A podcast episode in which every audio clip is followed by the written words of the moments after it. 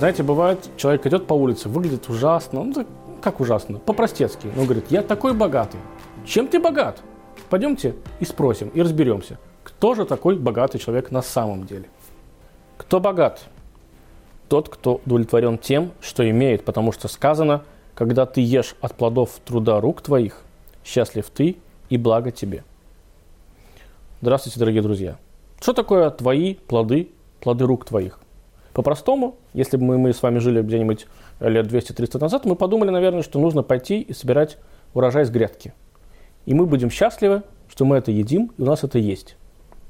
Но мы с вами живем сегодня немножко в другом мире, и мы все понимаем, что это немножечко не то, о чем э, я подумал только что 5 секунд назад. Плоды рук твоих – это ваше деяние. Но как же тогда быть с теми людьми, получается, которые могут остаться голодными? Не знаю, философы, э, программисты и так далее. Да, люди, которые не работают на поле и которые, я не знаю, там, ну, не сделают то, что потом они могут физически покушать. Понятно, что это не сам смысл. Плоды рук твоих – это немножко иное. В 28 книге э, Торы, книге Берешит, описывается история, когда Яков ушел из дома своих родителей, из того места, где он учил Тору многие десятилетия, и он направился к Лавану, к человеку, которого он потом он должен будет жениться на двух дочерях, к человеку, который не то чтобы не мудрый и не святой, а наоборот. Яков знает об этом, и на своем пути он решил, что он, ему нужно отдохнуть. Наступила ночь, нужно разбить себе место для ночлега. И описывает Тора, что он взял камни, возложил вокруг себя и лег среди них. Раша, комментатор Торы, говорит, что он не все, не все тело обложил камнями. Он обложил камнями только свою голову. Спрашивает вопрос, зачем? Почему? Отвечают, для того, чтобы дикие звери его никак не смогли ранить. Не совсем же логично, наверное, э, спасать только свою голову. Все остальное тело тоже могут ранить дикие звери. И там же Раша объясняет, он говорит так, что Яков знал, что самое главное в этот момент для него – это голова – Голова всегда самое главное. Это то место, где есть мозг, мозг руководит нашим телом. Без головы человек не человек. Да? Умная голова, глупая голова, рука может быть бесталантливой. А голова всегда либо она умеет, либо она умеет, либо она знает, либо она не знает. Яков знал, что он идет в дом человека, который не мудр, который грешник. И там ему нужно будет сохранить свою голову. Все свои знания и учения, которые у него есть – они обязаны будут у него остаться. И для того, чтобы просто выжить в той среде, в которой он находится.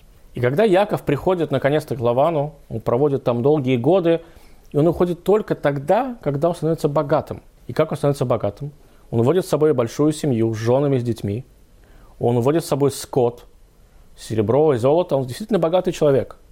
Как он пишет об этом? Он пишет так. Это богатство, которое заслужил я трудом рук своих.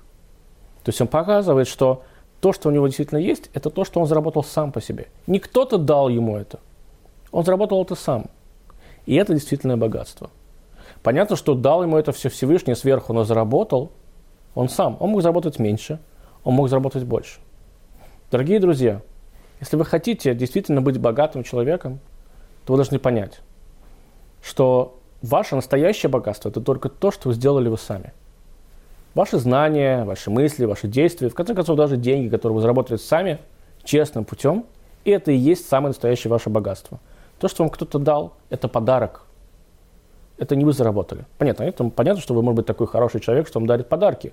Но действительно, все же знают, что когда мы покупаем машину, например, за свои деньги, то мы относимся к ней более бережно, чем когда нам кто-то дал эти деньги, мы купили машину. Ну, даже не машину, любая вещь. Потому что мы чувствуем, что это наше. Это наше богатство, это то, что я действительно, за это я пахал, за это я работал. Поэтому самое настоящее богатство – это только то, что вы заработали. Эм, пятый Любавический Ребе, э, Ребе Рашаб, э, был у него свой хасид, человек, который прислушивался к нему всегда, был его эм, почитателем его знаний. Э, этот хасид однажды завел себе бизнес, делал калоши, фабрику – Открыл фабрику, которая делала калоши. И вся его значит, жизнь посвящена стала лишь калошам. И мысли о калошах, и действия о калошах, и, ну, короче, все о калошах. И Петр Любавичский Рэбе, когда об этом узнал, он сказал, что я знаю, что ноги одевают в калоши, но чтобы голову в калоши, это я еще не знал. Поэтому, дорогие друзья, ваши ли мысли – это ваше богатство. Ваши действия – это ваше богатство, как я уже сказал, и только ваше. Цените то, что у вас есть. И пытайтесь это все больше и больше заработать именно сами.